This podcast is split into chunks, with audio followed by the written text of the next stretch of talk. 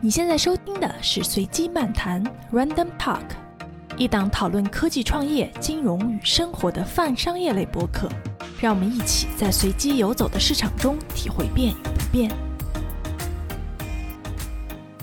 大家好，欢迎收听随机漫谈，我是 Rachel。大家好，我是任老师。哎，今天我们厉害了，我们应广大听众的要求。专门找了一位元宇宙方面的专家啊，跟我们聊一聊元宇宙啊。有请易欢欢易总，先跟大家打个招呼吧。各位听众，大家好，我是 Rachel 的好朋友易欢欢。欢总的经历非常的丰富，给大家简单介绍一下。啊，好，我呢是应该是 Rachel 的师兄，毕业于北大之后呢，这个在几家 IT 公司都有个短暂的工作，包括从软件的 Oracle，然后到互联网的谷歌，再到硬件公司。之后呢，就进入到中国的证券行业，在国信证券，在另外一家国有的申万宏源证券担任证券研究所的所长。之后呢，出来就自己创业，自己做投资，主要是这么一个大概的一个经历吧。对，然后中国资本市场上，云计算、大数据、互联网金融、产业互联网这几个大的标志性的这个趋势，都是我们在行业里面第一个撰写报告，然后进行推荐的。呃，大概这么个情况啊啊！时代弄潮儿说的就是易总。对，那易总是什么时候第一次听说元宇宙这个概念的呢？嗯，是这样，其实元宇宙的雏形的 VR 和 AR 呢，我们其实是在二零一六年，然后我们当时就开始关注。那个时候是 Facebook 刚刚开收购 Oculus，包括微软也在投资另外一家 Hololens 的平台，所以当时我们就开始展开对这个领域的核心的跟踪。而且我们不仅仅是跟踪，我们当时还围绕着整个产业链稍微布局了两家公司。这个不代表投资推荐，我只是说给大家分享一下。我们觉得就是在 VR 的趋势之下，就虚拟现实这个趋势之下，图形引擎会特别的关键和重要。那时候价值只有二十亿美金的 AMD 就超微半导体，这个时候我们觉得，哎，这个大趋势来之后，这个公司可能会根据反转。然后果不其然，到现在为止，从当时的二十亿，现在已经一千亿美金了。这是一个，第二呢，就是但第二个呢，是我们当时踏错了节奏，补错了的。香港有个公司叫数字王国，然后它是做 VR 内容设计的、生成的，但是呢，后来发现就是这个事情没有预想的那么快，这大概三分之一的投资可能是做的不是很成功的啊，但有一个是做的很好，所以我们一直在跟踪，跟踪到了这个今年的年初，我们发现 Facebook 收购的这个 Oculus，它出了一个觉得可能是划时代的产品，就是 Quest Two。这个产品的呢，把整个的价格的门槛大规模打下来，大概在国内就是两千人民币左右的一个价格。第二呢，就是上面有大量的丰富的这个应用和场景，而且呢，解决掉了长时间带 VR 设备的一个眩晕感，这是第一个。第二呢，再加上腾讯马化腾在今年的三月份面向全公司的全员信上写出，腾讯要已经面临着这个第一增长曲线的压力，要全面寻找第二增长曲线。这时候他说叫一个叫全真互联网，所以哎这些事情我们把它联系起来之后，就发现哎原来全球的巨头型的公司都在开始来做这个事情。当时我就把我的我的微信的名就改了，就改成叫窝印元宇宙大未来。就是我觉得这个事情是移动互联网以来的最激动人心的一个事情。这是今年上半年的时候，今年四月份。那你们行动很快呀，然后书很快就已经推出来了。是啊，我们做了一个大概。全球乃至中国所有的这个市场的这个项目一个全面的扫描，就把每家公司的产品啊、软件啊、进展啊，然后业务的发展情况啊，然后全面扫描了一遍，就得出了一个很重要的结论，就是当 Oculus 这样的一个设备，它只要过了一千万台的这样一个临界点，在二零二一年就肯定能达到，明年可能是三千万台或者是五千万台，这光是 Facebook 一家，然后其他竞争对手再冲进来的话，那这个事情就有可能过了一个。叫宇宙大爆发第一天 Day One 的那个叫基底就很很有意思，所以我们调动了全公司所有力量，就布局这一件事儿，包括写书啊，包括各方面就会节奏会快一些。对对，易总，您刚刚说啊，你们一开始对 AR、VR，包括对元宇宙的观察，其实都是从产业研究和投资机会的角度切入的。这当然跟您之前的工作经历是有关，你们一直在做证券行业嘛，去做这种产业研究。我想知道的说，当你看到一个新的概念，是什么让你觉得说很兴奋？本能的，比如说肾上腺素提升，就是会觉得哎，这个点到了，还是说有什么之前的经验让你有这样的感觉吗？哦，对你这个问题问的特别好啊！当我第一次二一年以前，我那时候元宇宙这个概念就还不是那么流行。在二一年年初的时候，刚才我提到这几个事情发生的时候，我看到这个几个人的讲话，仔细思考，突然间发现，就是我们在看待一个技术的潮流和趋势的时候啊，从几个维度。第一，这是个大概念，还是个小概念？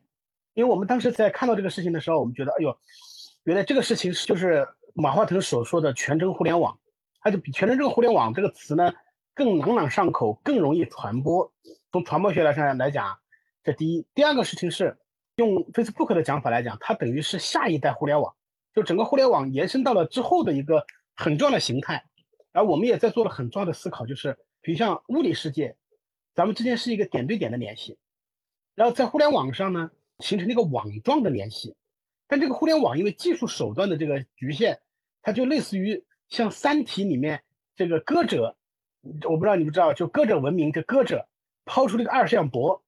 就把这个事情演成了个平面一样。现在的互联网是个平面的一个互联网，到了元宇宙下面一个形态来讲呢，它等于这个把这个二维的互联网给它三维立体起来，而且可以实现多维化。我可以在不同宇宙中来回穿梭，那这中间所带来的这个影响是个非常巨大的，而对以前是颠覆级的。这是第一个。我我们在看一个事情的时候，我们首先分析它是一个大的事情还是小的事情。第二呢，它是个短期的事情还是个长期的事情？在这里面我们会发现，就围绕着元宇宙，然后它所延伸的需要的，它对于整个产业链的方方面面的挑战，因为它有挑战，所以它就会有机会，对各种技术的要求的进步，然后它就会让现在摩尔定律已经失效的这些软硬件厂商，然后看到接下来的未来，大家为此去努力，形成一个新的共识，这是很重要的，这就形成了一个。叫我们称之为叫很长很长的雪道，它可以未来可能为了这个事情的完善，可能再进步五十年。那这样一个非常长的雪道里面，然后那你可以做很多事情，然后识别很多的相应的机会。第三个呢，我们在看这个事情的时候，我们会看就是它的这个基点什么时候到来。基点其实就是说宇宙大爆发的那个 day one 的那一天的那个状态，里面各种因素结合在一起，压强在不断的加大。到达某一个时间点，突然间就开始迸发，这个是最重要、最关键的时候。我们看到就是包括接入技术啊，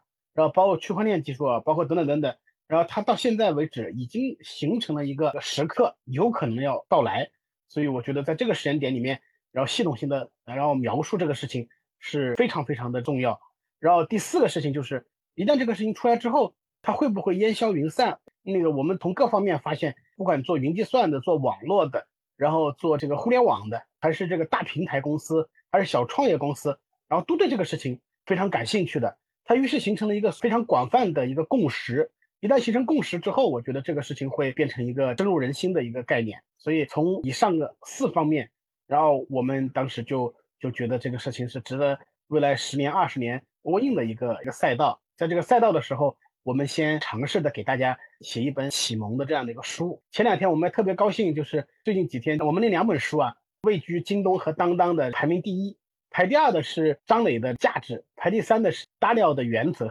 我开玩笑说，我说至少说明大家还是有梦想的。对，对，说到这里，我们就得 有一个终极的基本问题哈，我们得请易总来给我们说一下，就是到底什么是元宇宙？是这样，每个人眼中都有他的哈姆雷特。我只能代表我们研究的过程里面，因为这个概念还在不断的形成。我们自己的理解就是，从物理世界通过各种信息和技术手段，然后形成了一个非常庞大的虚拟世界。这个虚拟世界我们称之为就是元宇宙。而且这个元宇宙呢，自身内部还在不断的去演绎、去进化，里面会产生各种各样的物种，比如像我们。以前的参与者就是一个单独的个人，以后里面会产生各种各样的智能人、信息人，而且这些人会进一步的影响到物理世界，形成一个虚实共生的一个未来的形态。我觉得这就是整个元宇宙。所以我也把元宇宙分成了三个阶段：第一个阶段是物理世界到虚拟世界；第二个是虚拟世界影响物理世界；第三个就是虚实共生。这每个阶段可能都需要有十年的左右的时间来完成。对我其实最关心的也是易总对于元宇宙的这个定义，然后刚才听易总说这个蛮有意思，从物理世界到虚拟世界，虚拟世界再反过来影响物理世界，然后最后两者形成一个融合的这个感觉。我跟易总感觉差不多啊，就是其实咱们前边 VR 这些概念，它也不是今年才出来的，它其实好几年前大家也在讨论，今年突然就到了一个时点，然后就是说大家重新以元宇宙这么一个名字，把以前的这些概念重新给组合在一起，可能也是像易总说的，它是一个时间点到了，大家形成共识，达到一个基点以后，这个事情要爆发的状态。但如果我们光说物理世界和虚拟世界这么一件事的话，以前其实我们如果认为线下是物理世界，线上是虚拟世界，那所谓当年 O2O O 的那一波，它实际上也一定程度上有这种互动和融合。易总觉得这次的元宇宙跟以前的这一类的互联网线上线下的这种关系之间，它会有什么异同？呃，它是这样的。刚才我提到这三个阶段的变化，其实它不是一蹴而就的，就跟宇宙大爆发一点。虽然我们看到的是 Day One 的这样的一个绚丽的过程，但之前的时候就有着大量的加温呐，不断的去物质的变化的过程，从量变到质变的过程。在这里面呢，我们看到的现现在所谓的 O2O，包括现在每天都在玩的微信，其实呢，它只是一个初步元宇宙的这么一个基础和雏形。我这样，我以 Facebook 现在准备做什么，然后我们自己的分析，我们来给大家看到，就是他们现在眼中的他们自己的一个变化。比如像我们可以看到，像 Facebook 现在手上等于有二十七亿的用户，这里面代表什么？代表二十七亿的用户的账户。第二呢，就是 Facebook 呢有四个 APP，WhatsApp、Message 和它那个 Facebook，还有另外一个 Facebook 最重要的是什么？是他用一个账户把这些用户在不同的，比方每个 A P P A P P，你可能把它理解成一个元宇宙的雏形，一个小元宇宙，它可以自由穿行和穿梭在里面。然后同时呢，Facebook 在那个一九年的时候写了本白皮书，基于区块链推了个叫 Libra 数字资产的稳定货币。然后同时在今年又做了一个钱包，也就是说每个人穿梭在不同的宇宙中，同时又叠加了自己的身份账户。所有人都是连通和连接的，它是基于有社交的一个场景的。再往后是什么？再往后就是包括推出了 Oculus。另外，大家注意啊，它还推出个工具叫 Portal。Portal 是什么呢？Portal 是你可以放在屋子里面，有点类似于亚马逊的 Echo，但是它是带屏幕的、带摄像头的，它可以把你整个屋子里面的所有东西，然后全部在虚拟里面给你重现，包括人像等等等等。所以 Oculus 加上 Portal，它其实就把以前大家都还在物理世界里面去用这个事情，它现在把你沉浸。把你自身也同时投放到了这样一个虚拟空间里面，这是一个，同时还提供了非常强的沉浸感。这几个事情加在一起，你会发现它就跟以前的 O2O 就有着非常大的区别。另外呢，每个人都可以参与到其中，既成为平台的创始者，也成为这个平台的所有者。所以这就是跟着我们以前在看这个 O2O 公司啊，看电商公司啊，就有着非常本质上的区别。同时，这个事儿一旦做成之后，它的影响啊。它的沉浸啊，它的参与用户数量啊，会比以前的这个要更多，所以这是我的大概的一个理解。对，Libra 那个项目是去年还是前年出的，我记得已经蛮长时间了。我记得刚出的时候，大家还是蛮关注的，嗯，但是后来 SEC 啊什么的也对这个项目提了一些意见，然后后来。我听到的感觉好像是 Facebook 已经淡化这件事情了，所以易总觉得其实 Libra 这个项目会在元宇宙里边扮演一个蛮重要的角色。其实这个 Facebook 并没有真的放弃这个项目，是吧？几方面啊，第一个就是对于 Facebook 来讲，它只是拥有用户账户，不拥有用户钱包，不拥有一套经济体系的话呢，它是一个被阉割的元宇宙，所以它肯定会做。这第一。第二呢，就是。对 Facebook 来讲呢，它现在因为之前的 Libra 这个平台影响太大了，包括影响到中美关系，中国和美国之间都讨论这个事儿，然后所以呢，对于他来讲，他现在做的事情是就是低调，但是实际上在干，他把这两个东西都改名了。这个 Libra 他现在改了个名叫 Dim，他另外已经在面向用户的时候已经开始绑定钱包了，然后同时呢，把这个事情变成弱化，以前变成数字资产的这样的一个稳定等价物。现在呢，就是变成锚定那个美元的一两只货币的这样的一个相当于稳定币，就是跟 USDT、USDC 一样这样的一个一个产品。所以的话呢，就是它的颠覆性啊，它的功能性啊，大幅度的减少，也让监管有逐渐的一个接受过程。同时呢，其实这个 Facebook 不干，包括像数字数字资产里面有很多，尤其是以太坊，它完全就可以作为这样一个价值和功能的这样的一个中枢，它来提供基础设施。那个扎克伯格在七月十九号。给全员信上写了，就是五年以后他要成为一个元宇宙的公司。在这样的情况下，他肯定会高度重视，一定会做这个事情。嗯。易总刚才提到以太坊这块的事情，实际上元宇宙也有好多的早期的呃这个讨论是跟区块链这边相关的，包括呃 Decentraland 这一类的，包括后来的 NFT。易总今天聊的时候，Facebook 这边聊的比较多，但是实际上呢，我们说到元宇宙其实是一个蛮开放的概念嘛，它其实涵盖了以前的这些这个数字货币啊、VR 啊，包括虚拟的用户应用数据啊这这块。易总觉得以后这块的这个发展，区块链这个社区会在元宇宙这里边扮演一个什么样的角色？它会是一个比较主要的推动力，还是说你觉得未来还是会这种掌握用户数据的，像 Facebook 这样的大公司由他们来成为更核心的，或者是你们前边也投资了像 AMD 这样的公司，你会觉得技术公司、VR 类的技术公司或者别的这种跟算力有关的技术公司会在里边扮演更重要的角色？呃，你这个问题其实就问到了，就是第一个，你按照终局的状态，然后你来看哪类形态会成为最大的这个赢家。第二呢，刚才你提到就是各个产业链里面会是什么一个赢家？我把这个问题分成两个还有第三个就是区块链的影响。第一呢，我认为呢，就是在这里面，现在在元宇宙里面稍微能够看到一点，有可能要胜出的这个平台公司，你指的是平台和生态，堪称为平台和生态的，现在能看到的大概就四家公司。四家公司可能有一家能冒出来，也不一定。这四家公司里面代表着中美俄。这个美国是谁呢？美国就是 Facebook。刚才我已经给大家更详细的这个介绍过了。它做成，它就是个平台公司或者生态公司。第二家呢是谁呢？中国公司呢主要两个，一个是字节跳动，一个是腾讯。然后这两家公司在这个领域里面的这个布局也是相对来讲比较全面，也是投了很多钱。最近在中国发生一个事情，就是字节跳动和腾讯。共同在抢全球排名第三的 VR 公司叫 Pico，一开始的报价呢是五十亿亿人民币，然后后来抢到了九十亿这个人民币成交，就字节从腾讯手上抢过来，然后因为一开始是腾讯报的价，从他手上抢过来的，这两家公司呢都在深入的布局，也在全力以赴的转过来。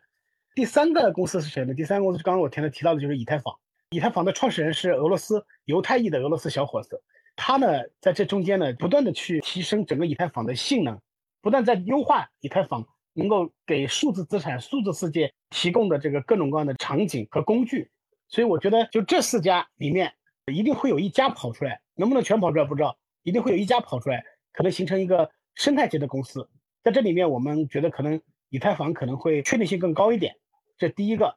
第二呢，就是其实你刚才问到就重要，没有说谁更重要。这几个都是整个元宇宙产业链里面的比较关键的一环。然后从前端，比如像这个没有 VR、AR 这样的设备的优化，或者是人脑机互联的这个接入的优化，它不可能让这个事情变得很快。所以我们找拐点也是先从这里面找。这里面比如像有硬件公司、软件公司，像硬件的，比如苹果，苹果明年的三月份就会出它的第一款头盔产品，到后年的话会出它的眼镜产品。如果苹果这么一个大的玩家，然后介入进来的话，对产业链的这个影响将会非常巨大，而且会大大缩短和加速行业发展。第二呢，就是就引擎，然后其实你刚才提到的这样图形引擎、图形计算平台，比如像英伟达、像 AMD，然后另外我觉得也也也同时要关注就是英特尔，英特尔在错过了整个移动互联网时代，然后现在的话，就如果英特尔能够在新的这个场景下能够提供一系列的产品，我觉得。这个说不定也是一个困境反转的一个方向，这个仅代表个人的判断。这是图形的硬件这块，这块你可以看这个像英伟达，然后也提出要窝印元宇宙，还推出了一个元宇宙的全面的套件。VR 的难点是在于做轻量、做薄，然后做到随时随刻，然后都可以接入，很方便，或者眼镜或者隐形眼镜戴着就可以。然后对于图形计算平台这块，它其实很重要的就是怎么样以更低功率、更高的效率，同时完全智能化的。去渲染所有元宇宙的这个场景，这是对他们的挑战。第三个呢，我们提到的叫游戏引擎，像 Unity 这样的引擎公司，它在游戏里面做的很成功。怎么样把它游戏里面的这样的一些工具和方式推动到各行各业更大的这个范围，同时也是一样能够智能化的，然后去处理。然后再往后就是刚才提到的，就是形成这种平台级的公司。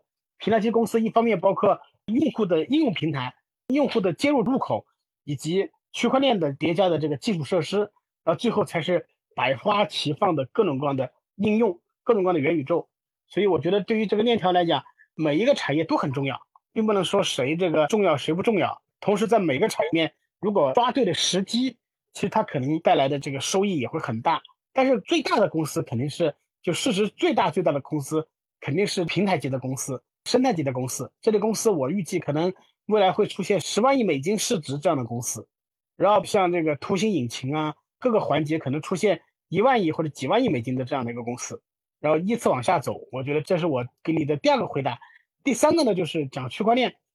因为元宇宙里面其实它中间产生的数据的量，每个人的数据资产，它的增长速度会非常快。以后我们的这个虚拟世界里面产生的经济的 GDP 和经济的这个价值，会远远高于物理世界。因为物理世界只有一个资源是有限的，但在虚拟世界里面几乎是无限的，这是一个很重要的一个情况。所以在这里面的话呢，区块链变得非常重要和核心。区块链其实它本身的技术也在不断的进步，包括它的性能，包括它的安全性。第二呢，在虚拟世界里面，我们可以看到怎么样去对它进行单一的身份的确认。同时，对于它的产生的数据资产的确权，同时可以自主的，然后在各大这个元宇宙场景里面的来回穿梭和交易，然后这就是区块链，然后在做的这样一个核心的一个命题和价值。这块来讲呢，对区块链来讲是非常重要的一次应用，也是对它提出一次比较大的挑战，也是机会。对，其实刚欢总说的有四个机构吧，说到这个 Facebook、字节和腾讯，还有以太坊。其实以太坊和他们。不太一样，对吧？其他三个都是一个公司主体，但以太坊它是一个基金会，可能不太说所有事情自己去做一个平台。预测一下，如果以后元宇宙实现了，在整个的世界范围内，它会有几个吗？还是说会最终统一成一个？它一定会有很多。嗯哼，Facebook 想做的，他就想做成在移动互联网里面谁也绕不开的入口性的公司，就类似于苹果和谷歌一样。安卓和苹果谁也绕不开的这样的公司，但是现在我我们可以看到，因为其实元宇宙里面的场景啊，对技术的挑战是非常巨大的，谁也不知道就是到底什么是入口，是你的 VR 是入口呢，还是你的图形引擎是入口，还是你的这个叫 AIGC，就是就人工智能产生内容是是入口呢？然后还是区块链是入口，这个现在还完全看不清楚，还在这个混沌期，还是模模糊糊的一个概念。在这里面呢，我觉得也不敢谈胜出。我觉得能做成基础设施的，我觉得现在以太坊是相对确定性会比较高一点。因为在这里面，现在短期是看不到任何一个竞争对手能够达到它这样的一个全球计算机的一个高度的。对，我们一会儿可以多聊一下以太坊哈。在这之前，我还有个问题，就是其实刚任老师问在产业链上的各个环节哪个最重要，我换一个说法啊，就是说现在哪个环节是瓶颈？或者说哪个环节的突破可能会让整个元宇宙尽快的迎来 Day One？首先，第一个，我们自己在我们那个元宇宙那本书里面啊，总结了这个一张特别漂亮的图。那这张图里面呢，把元宇宙最核心的六个核心技术做了详细的拆分，然后再详细到两百多家我们去看过的公司。这六项技术是什么呢？我们用一个词把它概括了，叫 Big Ant，就大蚂蚁。引用了这几个字的这第一位。第一个 B 是什么？B 是区块链，然后区块链这个呢，现在还暂时不是瓶颈，它现在这个发展的还不错，然后有有自己的节奏步骤在一定一定的去发展。第二个 I 是什么呢？是交互，当前的瓶颈，大蚂蚁要行走，它迈出的第一步什么？就是这个交互。交互这块，第一个我们要观察 Facebook 的 Oculus Three，它会 Facebook Oculus Two 会有多大的优化？我听说，反正现在要把重量减少一半。要把清晰度，然后从现在 OLED 要提升到 Micro 呃或者 Mini 那个 OLED，清晰度大幅度提升，而且降低功耗、降低眩晕感，然后提高刷新率。这个事情一旦突破之后，然后大家可以随时随地都可以戴，然后而且时间会会很长，然后用户体验很好。所以我觉得这个是叫技术上提出一个叫供给创造需求。就一旦有极致的产品出来的时候，它就会很大。包括明年苹果的也很期待。这是这是第二个。第三个是在哪里呢？第三个既是游戏技术，就引擎。现在我们在形成一个虚拟世界的时候，等大量的开发技术人员，以后就人工智能自主的根据游戏规则去给你渲染。我不知道这个 Rachel 有没有去玩叫《荒野大镖客》，然后或者是任天堂里面那个那些游戏。其实现在的话变成了一个非常重要的，就是完全开放式的这样一个场景。这样的话就会增加很多趣味，这才是真正意义上的元宇宙的雏形。但这样开放式的场景，然后用人工的方式是很难做，会有大量的工作量、大量投入。以后就是人工智能的这个方式，自主的去去去根据一定的规则去产生。这是 G A 是是人工智能，我就不详细给他说了。N 和 T 就指的是网络，然后和物联网技术。在这里面，站在当前这个时间点，是最关注的就是交互，就是怎么样让这个交互做到极致。交互完了之后，接下就是游戏这块和 AI 这块怎么能完善这个事儿。这三个是在最近五年里面是最重要的。听上去，如果交互做得好的话，肯定还是平台公司嘛。就今天我还看朋友圈，很多朋友转发小扎的一个视频，就讲他们通过 VR 进行一个面试。我不知道你们俩有没有看到。我觉得那个交互还挺不错的。然后我自己也有买 Oculus Quest，体验其实会比我想象的 VR 要好很多。你看现在咱们几个通过腾讯会议这么 boring 的方式来来交流和讲，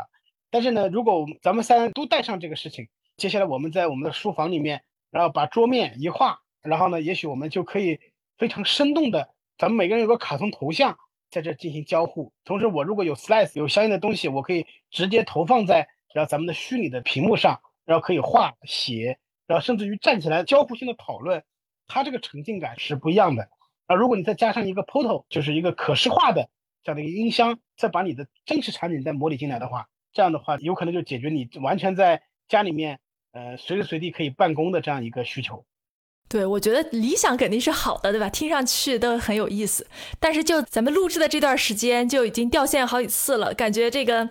Big Ant 各个部分都需要再进一步提升。是的，是的，因为我是以前做技术出身，始终相信一个事情，有个定律叫安迪比尔定律，就硬件产生的所有的功能都会被软件吃掉，然后软件一旦觉得这个事情又是瓶颈的时候，硬件又通过创新来满足。所以对于元宇宙来讲，只要我们能想象得到的，然后同时有大玩家愿意 all in 的，大家在跟随的，随着技术的进步。大蚂蚁的每一条腿都能够很好的健壮的走起来。正好大家说到瓶颈这件事儿啊，区块链我其实也关注蛮久，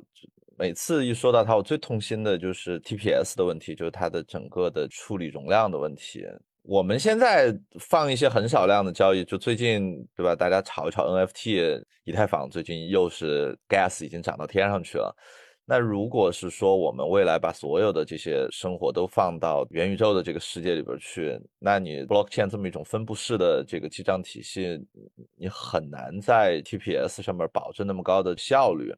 我其实一直是蛮担心这件事情的，所以我想问一下，就是欢总，就你觉得这种分布式的所谓安全性、去中心化的这个特性，对于元宇宙来说，它是一个 nice to have，还是它是一个必须的东西？它是这样，其实我们讲的这个所谓的去中心化，讲的所谓的这个，它都是一个相对的，因为技术呢，在一段时间里面，它会叫分久必合，合久必分，类似于中国的历史一样。当它的一定的性能冗余的时候，它就会考虑到一个安全性的问题，它就考虑去去通过分布式的方式来降低单位节点的瓶颈。但是呢，因为需求爆发的时候，这时候它又会进一步的去集中，这是个循环迭代的一个过程。刚才你提到的区块链的性能问题，其实区块链性能问题已经开始通过分成链上链下，通过跨链，通过其他的这个一系列的手段，然后逐渐的去满足这样的一个相应的要求。我觉得这个会不断的进步，但是我觉得在元宇宙的最核心的起点的里面，肯定还是要以分布式的方式、去中心化的这个方式来进行部署，因为这个事情是整个的元宇宙里面非常重要的一个游戏规则。你元宇宙里面还有个特点叫永续，就是能够持续的往前走。过于集中到一定程度上，那个集中点就会成为瓶颈。所以这种方式的话，我我觉得它可能在一定情况下牺牲一点效率，但是它构建了长期的稳定性。明白，明白，确实是。如果大家真的要把这个东西做成一个宇宙的话，你失掉了最基础的这个安全性的这个基石以后，确实整个它的底层就就松动了。所以看来也不能把 big ant 就给缩写成这个 giant，因为我们如果把 b 扔掉的话，其实它会变成 giant。你是在秀英语吗？没有没有没有，我我秀什么英语？对我们不应该说英语，说英语是不对。那所以，我听起来元宇宙的概念其实有点像以前互联网公司说的账户体系这个概念的一个一个升级版，一个延伸，对吧？就以前哪个互联网都说，哎，我这个公司要是没有一个账户体系，会限制我的发展。那他如果想接着把他这套账户体系做大。是不是其实他就应该顺着这套账户体系，就把它推成元宇宙？比如说淘宝里边进去就是各种的这个商场，然后你就在里边逛；腾讯你就进一个游戏大厅里边就各种游戏。是不是未来会变成一个这样的一个概念？就是所有有账户体系的这个公司都会想着说，我基于自己的账户体系去做一个小的元宇宙。就像欢总说的，就是可能会有好多个元宇宙。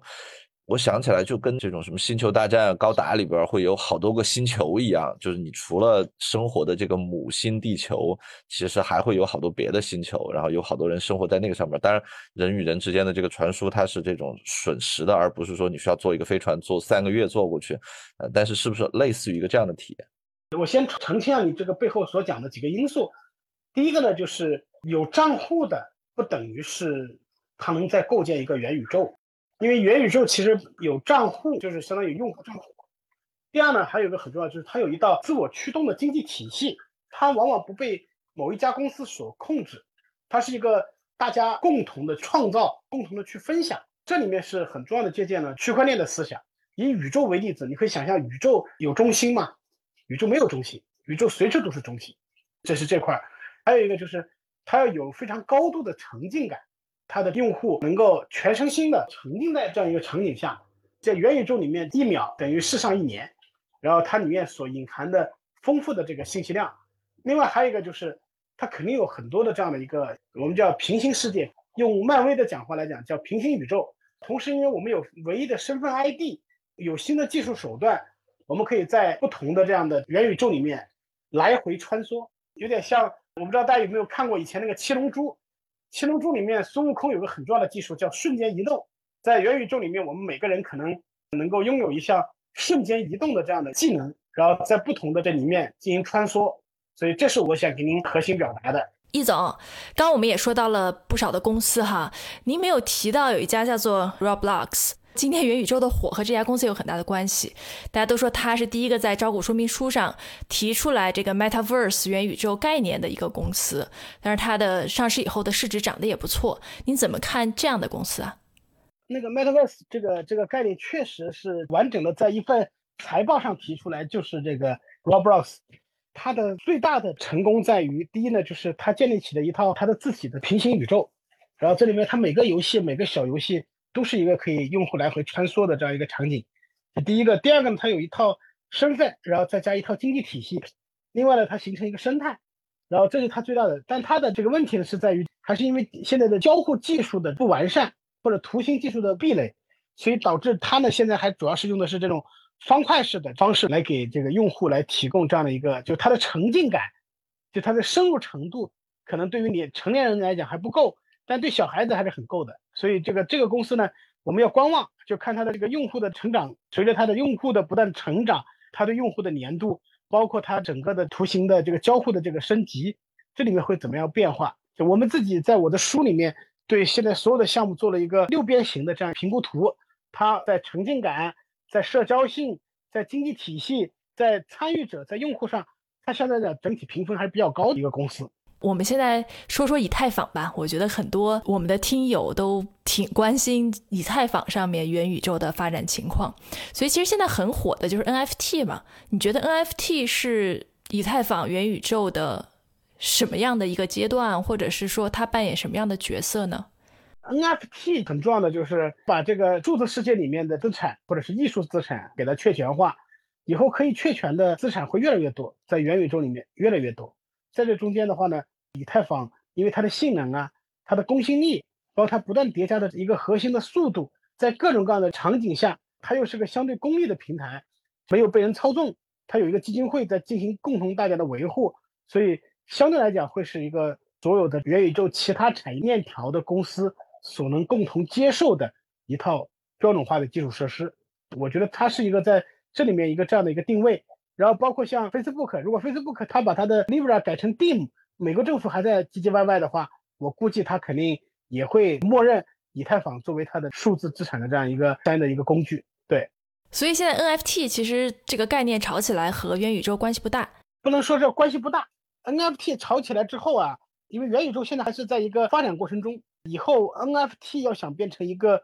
特别大的趋势的话，我觉得它必须要成为元宇宙里面的这个数字资产的这样一个标准化的工具。嗯，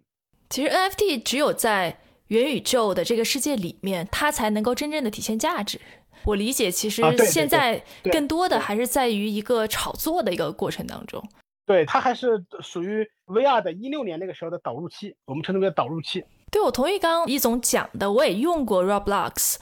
就是真的还是画面比较粗糙，然后游戏的可玩性其实也比较差。它最赚钱的游戏，比如那个叫什么 Raise Me，就是一个宠物的养成游戏，就还是非常的原始，比较适合小朋友吧。其实现在的 NFT 也有很多。打着元宇宙的旗号，你可以看到理想是好的，但是就真正看这产品或者是交互本身都很难让人接受。但我觉得这个交互差这个问题，在区块链发生到现在，其实一直都是一个比较核心的问题。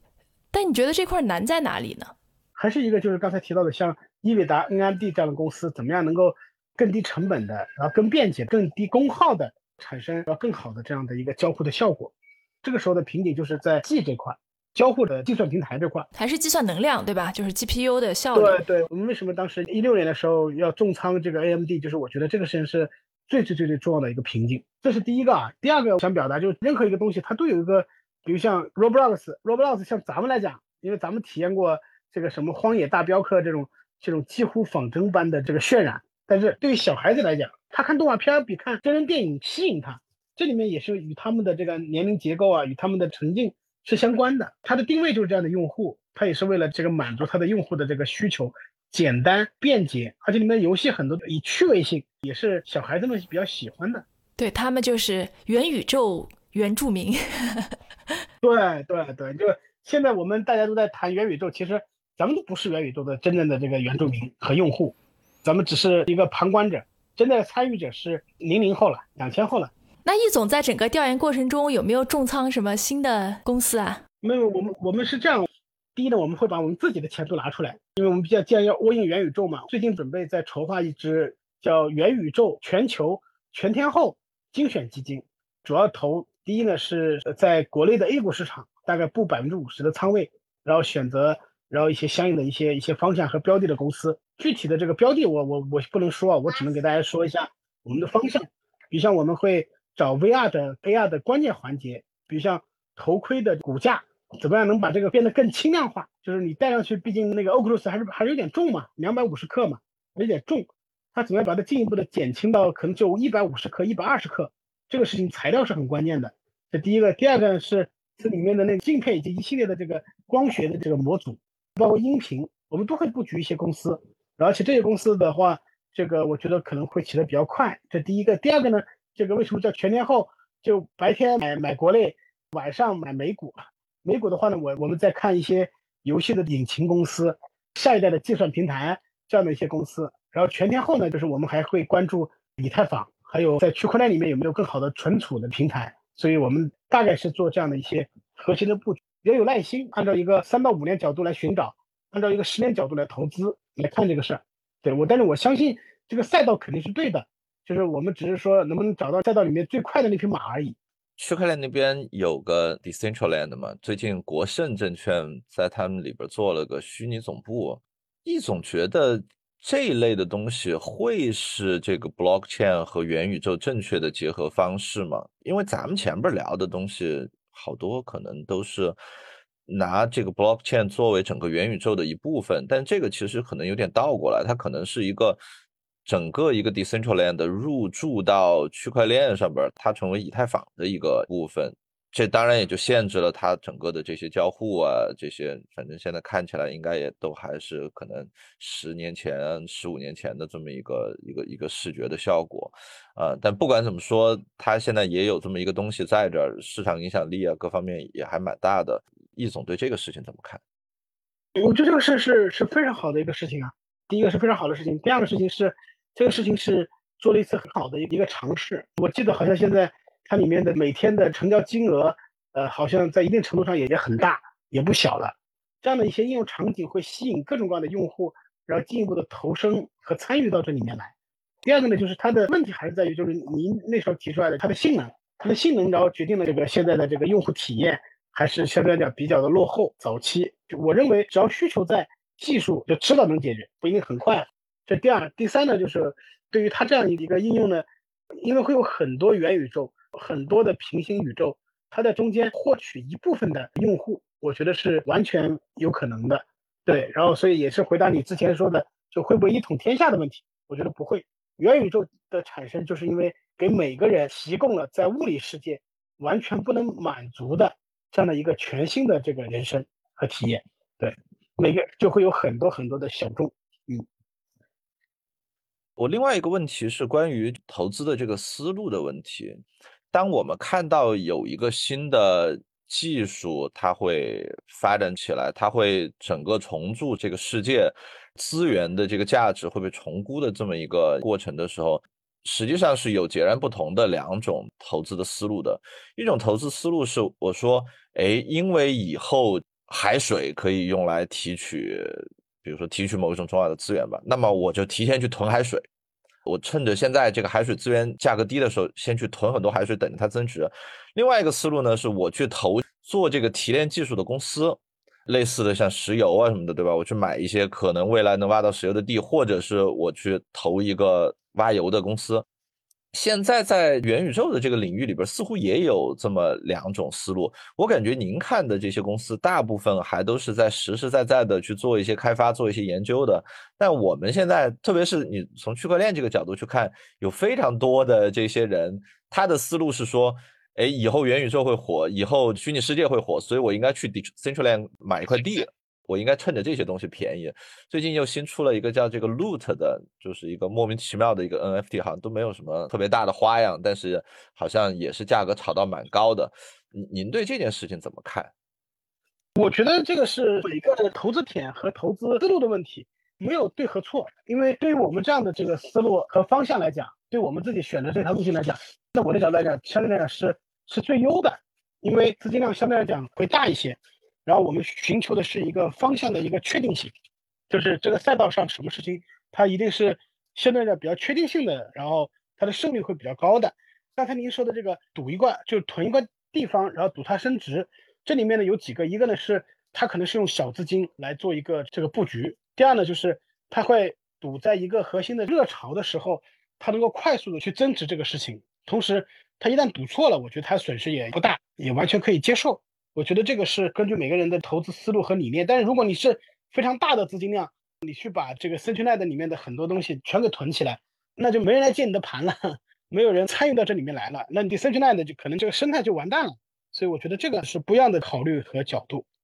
明白，明白，明白。所以关键还是您这边是大的这个机构投资者，跟这种普通的这个还是不太一样。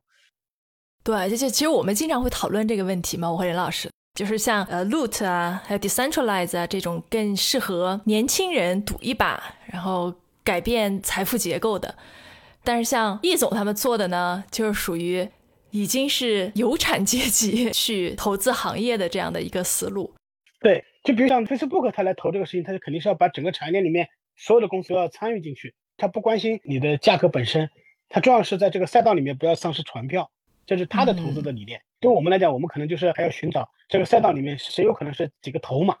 对吧？这个头马我们要参与，头马和二线我们都要参与。对于资金更小的，他可能就关注谁是黑马，对吧？他赌对黑马，等于头马你可能就涨五倍、十倍的机会，对他讲意义不大。但他赌中黑马可能是呃上百倍、上千倍的机会，那对他讲意义就很大，对吧？但这种黑马的话，你的资金沉淀容纳是非常少的。是是，哎，但是不是有个很有意思的事情，就是我们刚刚说了很多元宇宙，对吧？在一个虚拟空间里面，但是呢，当我们出到投资的时候，我们投资的还是现实世界。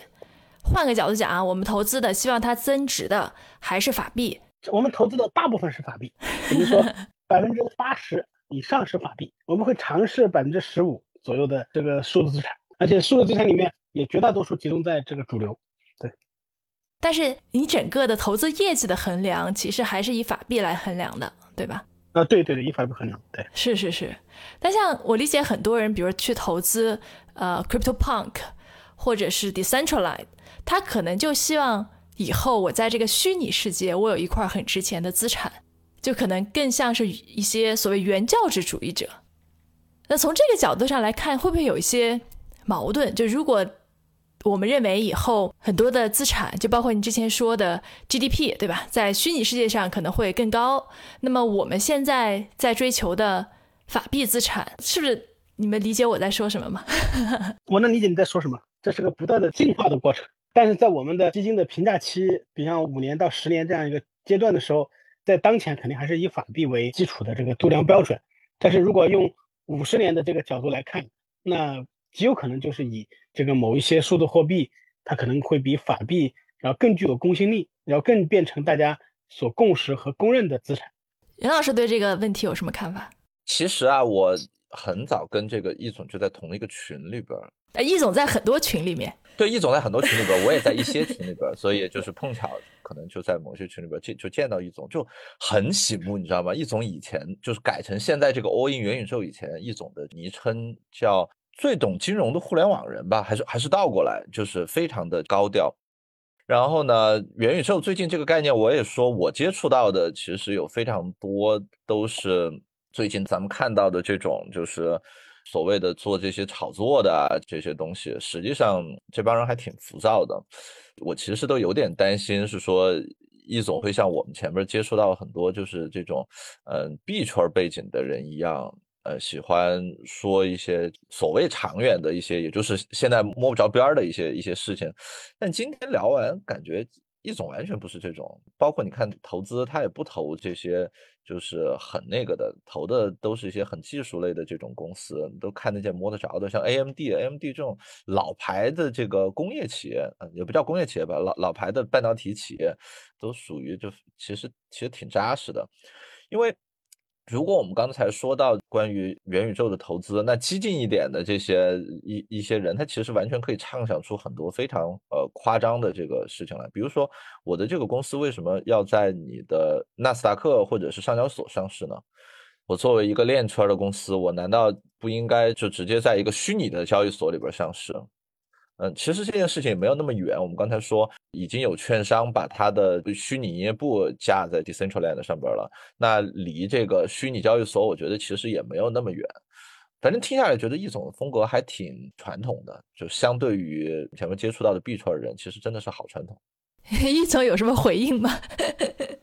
你讲的非常对，我在主流投资圈里面，我已经算很激进、很新潮的了。但是在币圈环境下，相对他们来讲，还显得就。很保守了，但是我觉得，但是我觉得，就是因为元宇宙这个事情是一个非常有意思的一个特别全新的大的这个场景，在这个大场景下，我认为关注核心的这个卡位在哪里，你不管怎么样，反正你就越不过我。我们愿意在元宇宙这个世界里面变成元宇宙里面的巴菲特，对吧？但是我可能在传统世界里面，我们又显得很激进。但我觉得这个找到一个自己的平衡，自己的优势吧。对，听起来一种应该是法币募资嘛，也就是说，其实一方面他要面对这种。呃，传统金融圈的这些投资者，这些人心里想的是股票啊这些，但另外一方面呢，你又要去接触到这些人的这个思想，所以其实很多时候有点那个见人说人话，见鬼说鬼话的那个感觉。就一方面要能跟人畅想那种挺没边儿的这个事儿，但另外一方面呢，又必须要去呃跟投资者讨论我们三年五年以后的退出的这个机制。那个币圈当年为了应对这件事儿，后来就发展出一类就是所谓的叫 token fund，对吧？叫 token fund，就是，他们募资也是去募 token，投呢也是投这个，也就是说，他募资的对象也是币圈的人，然后投的呢也是币圈的人，所以他们可能能够大部分时候在同一个语境下边工作。最近这一段时间，因为他们那边不太行了，所以这种会比较少。但元宇宙真的火起来以后，我想很有可能真的会在。呃，什么时候就会出现这种？你在元宇宙内部去募资，然后内部去投，可能能够去解决掉我们现在遇到的好多这类的这个问题。而且按我的理解，按易按易总对于这个元宇宙的定位，它并不真的是说是一个游乐场或者是一个商场这种单一功能的，你来这儿只是为了玩的这么一个地方，而是一个这个地方本来就是你既在这儿赚钱，也在这儿消费，或者说。在这里边是同时具有生产和消费这两种属性的一个地方。那么，既然它会同时具有这两种属性，也就会存在内部的这个财富产生和财富积累的这个过程啊，是不是？呃，如果这个元宇宙真的发展起来以后，呃，未来真的就会有元宇宙的交易所、元宇宙的基金，以后易总就不是去外边跟投资者募资了，而是在元宇宙里边可能开一个这个什么发布会，然后大家带着 VR 去去聊这些事情，这个极有可能发生。我刚才提到嘛，就是比如像我们百分之八十然后用原有的，但我用我用百分之二十的资金来观察这个事情。然后在二十里面，我又有六十八十二十这样一个方式，相对来讲，我们在不丧失本体的稳健性的时候，我们肯定去寻找一些特别创新的一些一些机会。但一旦这个机会完全确认了，那我们可能就倒过来了。对，包括就是你刚才说这个那是个形式，我们也会想到，因为这里面呢也有很多法律法规的问题，就是比如像我们在某个游戏里面，类似于这个堡垒之夜这样的游戏里面，或者动物之森里面。我们吸引几千万人来听我们对于这个事情的看法，但是同时我们要寻找到合适的投资人。就刚才你说的这个投资方子，他也是面向合适的投资人来，嗯，合格投资者，然后他对你这个事情是有充分理解的。哎，我看易总，咱们出了这本书以后，也开过发布会，也做过几场宣讲，面向的对象是不是大部分还是传统金融圈啊？面向的对对象都有，既有传统金融圈，也有币圈，也有各方面。就是刚才我为什么说，在关于这个事情是他们所有人的未来这个事情上，是已经形成了共识，所以大家都是很接受这个概念的。有没有说不能接受的？不能接受的呢，就是属于相对来讲比较老的人了。他对游戏他都觉得可能是一个万恶之源。这种人，之前我就开玩笑说，我说叫叫夏虫不足以与之言兵嘛。说到游戏这件事，就是最近咱们国家出了一个特别严的这个游戏的监管，但是 VR 这件事情。就像刚才您也说到，它实际上有很多时候跟这个游戏啊这种虚拟的这个东西，它有一些像的地方，对吧？就您觉得咱们国家的这些监管会使咱们在元宇宙的这个发展上边落后吗？我觉得是这样。第一个呢，就是我个人始终认为，现在的监管它不是要要把这个行业给打掉或者灭掉的监管，而是说希望这个行业相对来讲比较规范的发展，因为我们过去几十年积累了很多这样各种各样的问题。它可能是一个规范性的一个发展，但是呢，下面的执行的部门可能有一定的这个宁左勿右的这样的一个一个方式。这第一，第二呢，就是对于这个方向和趋势呢，它不以某个个人、某个组织、某个部门、某个国家的意志所改变，它是一个全球在非常快速的这个发展的过程。美国在发展，欧洲在发展，日本在发展，韩国在发展。就中国如果这个事情它发展的相对比较慢，而且我们中国有个很重要的特点，就是会经常忽左忽右。过几年之后发现，哎呦，原来我这个事情已经被世界抛弃了十年、二十年，那时候他又重新追赶起来，他的速度会比谁都快。所以这个事情它只是一个短期性的行为，我觉得不会影响到整个潮流的变化。这是一个。第三个呢，同时我还是比较相信咱们的管理层的对很多大方向上的一个判断。你可以看每年十月份然后的学习都是在学核心的科技，但核心就是元宇宙这个事情，它怎么样去。能够对实体经济之间的关系讲清楚，这是我们要做的事情。就我们要把这个事情给他讲明白。这第一个，第二个是基于元宇宙这样的场景，它对刚才我提到的整个芯片的构建、对整个存储的构建、对整个计算网络、物联网的构建，然后再到上面的游戏引擎的构建，它是一次完全的新的革命。这里面的话，我们怎么样按照最前沿、最先的标准重新？定义我们的这一个研发体系，呃，一个制造体系，一个生产体系，既是机遇也是挑战。我觉得他们也会逐渐的会看得到，所以对这个事情我是我是充满信心的。因为而且这个事情是处在一个混沌期，我们把阶段分成导入期、混沌期、加速期，然后再分成高潮期，再分成破灭期。然后现在我们处在一个从导入到混沌期，就属于在不断的沉淀啊，在加温呐，然后形成基点的到来的时刻。这个我现在了解的情况还是处在一个大力支持和和发展的这么一个态度。对我还有一个问题是关于创业的，我不知道易总对创业这方面，呃，关注的多不多哈？就如果说想在元宇宙这个大的概念下面创业，有哪些好的方向吗？因为创业这个事情可能比较特殊，因为它可能不能等到五十年，对吧？就如果这个事情五十年以后才有效，那我现在创业多半就死在半路了。那我可能选一个既长期有路，然后短期呢又可以加个速的这样的东西，你有什么好的建议吗？其实创业可以选择两个方向，第一个方向是从需求侧来看，就是找到用户的需求最迫切、最大的一个基于元宇宙场景的这个角度来出发来做。比如像这个 Roblox 跟那个 Central Land，就是以从这个角度然后来做事情的。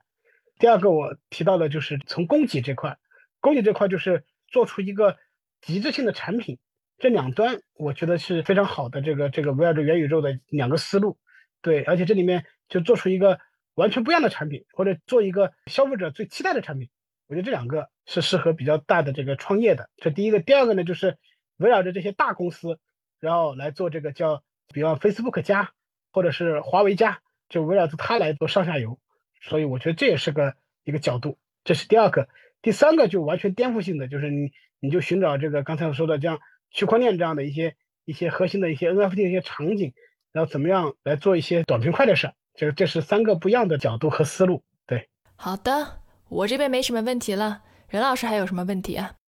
没什么，我今天信息量有点大，那个回去得把这个书看一看，看怎么赚钱啊。那个听起来，易总这些书应该里边有很多赚钱的密码。提供一个法子，供大家来来探讨。易总还有什么最后想跟大家说的吗？我觉得就几方面，第一方面就是欢迎大家可以去各大地方可以购买我那个书，给我们多提点意见，这是第一个。第二个呢，就是这个书名跟大家再说一下，书名就叫《元宇宙》，它有两本，一本叫《元宇宙》，一本呢叫《元宇宙通证》。《元宇宙通证》呢是元宇宙的一个把核心内容精选的版本，同时呢里面呢有四张特别精美的插画，就可以贴到办公室上面的，就分析了整个。这个互联网，然后整个区块链，然后整个元宇宙的所有的技术的发展的历程和重大事件，然后放在墙上有很大的这个启发和思考。然后元宇宙这个书呢是有案例、有理论，然后有一些大家都可以仔细去阅读一下。另外呢，就是我也希望大家能够给我提供一些更多关于元宇宙的观察，然后项目。我自己给别人这个提供书的时候，我都写上一句话，叫“登上五月花，迈向元宇宙”。就什么意思呢？就是就像没有发现新大陆之前，欧洲都在疯狂的内卷，发生了百年英法战争。但是呢，一旦等葡萄牙和西班牙发现了美洲，发现了另外的通往亚洲的航线的时候，整个欧洲国家都在忙于对外，然后找到新大陆、新的机会。所以希望大家一起登上五月花，然后迈向元宇宙这么一个新的大陆，好吧？呃，所以要感谢易总哈，他给我们提供了三本，其实是三套了哈，一套两本这个作者签名的元宇宙的书。那有兴趣的朋友们可以在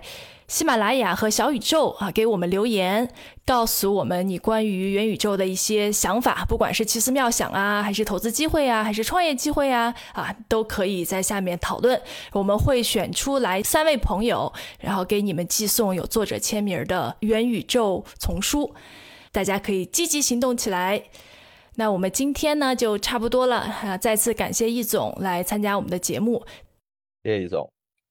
好，谢谢谢谢，感谢大家收听本期的随机漫谈，我们下回见，拜拜，拜拜拜。感谢收听随机漫谈，这里公布一个消息，我们决定开通听友群了，在微信搜索 Random Talk 随机漫谈，可以找到我们的公众号。在底部菜单栏点击听友群，或者直接回复加群，就可以获得小助手二维码，加他为好友，他会拉你入群哦。期待和大家一起交流。